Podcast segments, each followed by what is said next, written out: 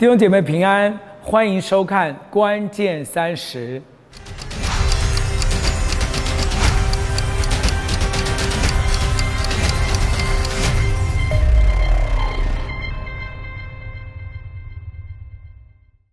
马拉基书是旧约里面的最后一卷书。好，那这个啊第四章呢是马拉基书的最后一章，然后最后的两节经文是这样说的：他说，在大而可畏之日未到已先，我会差遣先知以利亚到你们这里去，他会使父亲的心转向儿女，儿女的心转向父亲，免得我来咒诅遍地。所以呢，当这两节经文讲完了之后，你知道整个新旧约圣经中间出现了四百年，神学家把它称为黑暗的四百年，就是上帝无声无语，什么事都没有发生的四百年，一直到这个所谓大而可畏，就是耶稣基督弥赛亚的降生。好。所以呢，新约就是因为耶稣的降生呢，开启了一个全新的一页。马拉基书最后这两节经文呢，就是给了我们一个开启全新的一页，而大而可畏会来临的一个线索，一个很重要的要素。他说，如果我们要经历大而可畏的复兴也好，或者是这个这个大而可畏之日要来临的时候，有一个关键，这个关键就是。父亲的心呢，要转向儿女；儿女的心要转向父亲。那我我让我告诉你，其实哦，有很多时候仇敌魔鬼比我们更知道神的话呢，是非常有力量的。仇敌知道，如果我要破坏一个世代的复兴，一个大而可畏神的工作要来临。其实我只要破坏一件事，就是让父亲的心跟儿女的心呢。背道就是转向越来越远，那我就其实呢，他根本也不用攻击教会，也不用让你好像生什么重病，发生什么，他其实呢，只要破坏了父子或者是父母跟孩子中间的这个关系，这个整个呢，啊，我们就会进入到那个这个所谓的咒诅也好，或者是整个世代的冲突也好。所以，当你发现哦，现在在整个啊全球都在这个讨论世代间的隔阂的时候，你要一秒钟，神的百姓要一秒钟的啊这个醒悟觉醒，就发现这全然呢啊都是仇敌的工作，这背后呢仇敌有一个黑暗的权势，想要让家里面这样子每一天乌烟瘴气。我举个例子。那个时候呢，当我上了这个大学，好，那我念的是社会工作，所以你知道我们社会工作呢，四年当中都在读心理相关的一些啊这个这个课程，而且呢，当你读心理啊、智商啊、辅导啊这样的课当中呢，最一开始有一个很重要的这个这个学学习，就是叫做自我探索。当我上了这个自我探索一整年啊，他要挖。吐露啊，或者是跟你协谈啊，就是让你去想到说以前呐，所有的这些原生家庭怎么样？因为你也知道，很多的心理学，因为它没有神论在里面，所以呢，心理学它只能挖什么呢？就是挖你以前的经历啊，它只能挖说过去，所以你知道，它就会把所有的东西呢归因在于你原生家庭的问题。那个时候我也是这样子。我就把我的原生家庭这样子挖了之后呢，我就发现，我越挖呢，我不知道你们有没有这样经历，我越挖我就越恨我的家，就是越觉得我今天脾气会这么不好，我今天心情会这么糟糕，我今天跟人这么不好相处，今天呢我这么这么多的啊怪毛病、怪脾气，今天的我都是因为。啊原生家庭就是因为我的父母亲所造成。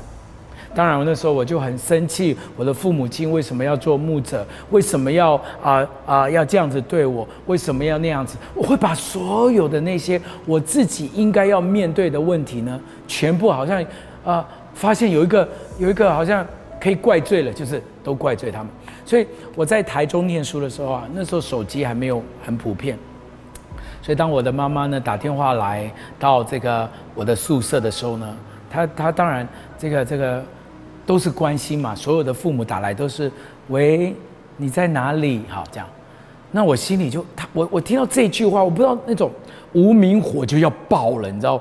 那我就心里想说，你打哪里？你打宿舍？我当然我在宿舍啊。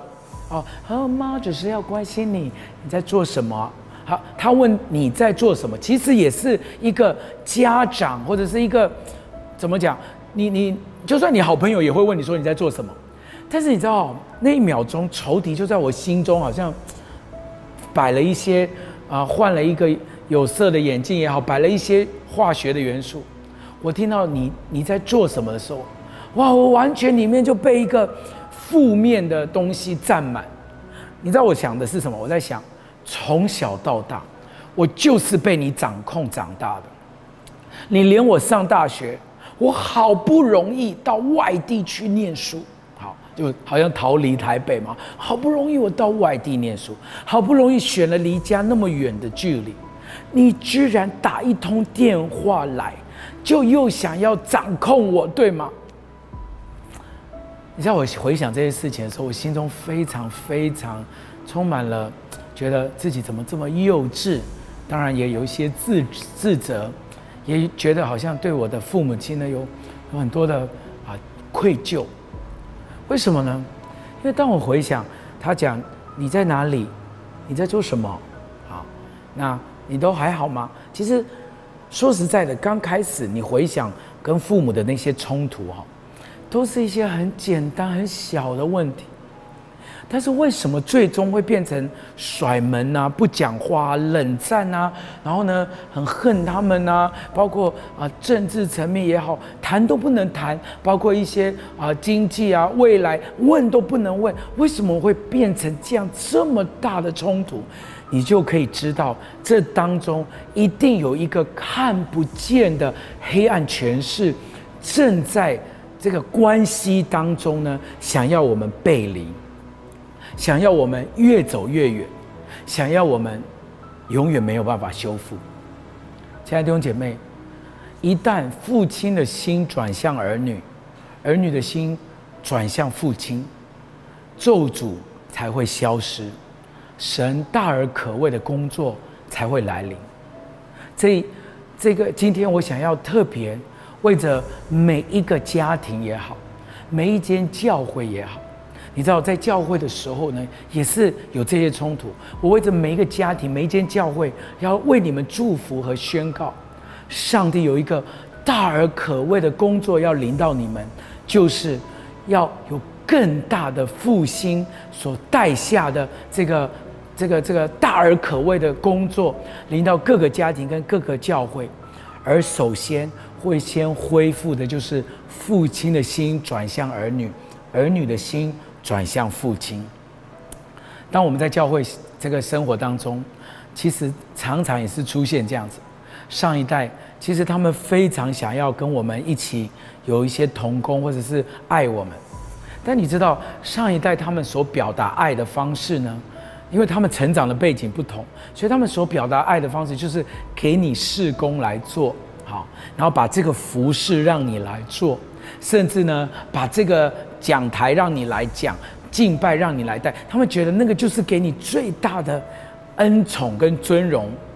那你知道，因为上一代他们这个这个全部的出身也好，进工作也好，是他们的上一代的上一代，他们是根本不给你事情的，好，不愿意相信你的。所以，当我们面对到我们现在上一代，他他爱的方式就是给你工作，给你事工的时候，然后他们又说这叫做成全我们。啊可是你知道，年轻人听起来就是什么累的事情都要我们做。可是你知道，年轻人所听到的，就是他的感受是什么累的工作都要我们做，敬拜都要我们带，搬东西整理都要我们做。所以你知道，成全这两个字，听到年轻人的耳里是非常讽刺的。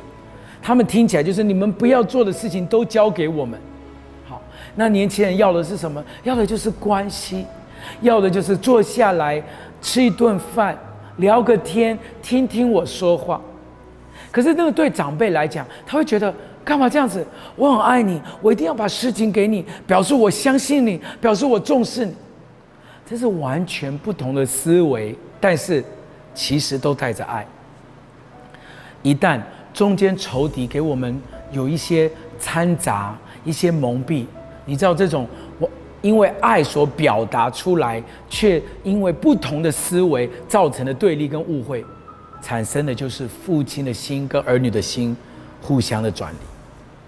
亲爱的弟兄姐妹，今天这个这个节目，我想要祝福你，多一点的体谅，多一点的看见，我们的心不再遥远，而是因着上帝有更伟大的工作要使我们啊去经历，去进入新的一个季节，好不好？我们都放下我们的彼此当中的这些坚持，彼此当中的那些误解，让我们。父亲跟孩子可以互相转向，在家里面，父母亲跟孩子可以坐下来谈谈，而不是只是用爱的出发点更加多你的要求和期望在他们身上。另外，在教会也是，做年轻人的，好不好？让我们更多的尊荣我们的上一代，知道他们啊，体会他们其实他们所有做的决定都是以爱为出发点，这样。我们就可以识破仇敌的伎俩，带下世代合一的祝福。上帝祝福大家，在这个节目当中，不止自己经历，也让整个我们这个时代经历更大的复兴。如果你喜欢我们的节目，请你一定要记得按赞、分享、订阅，还有开启小铃铛哦。上帝祝福大家，拜拜。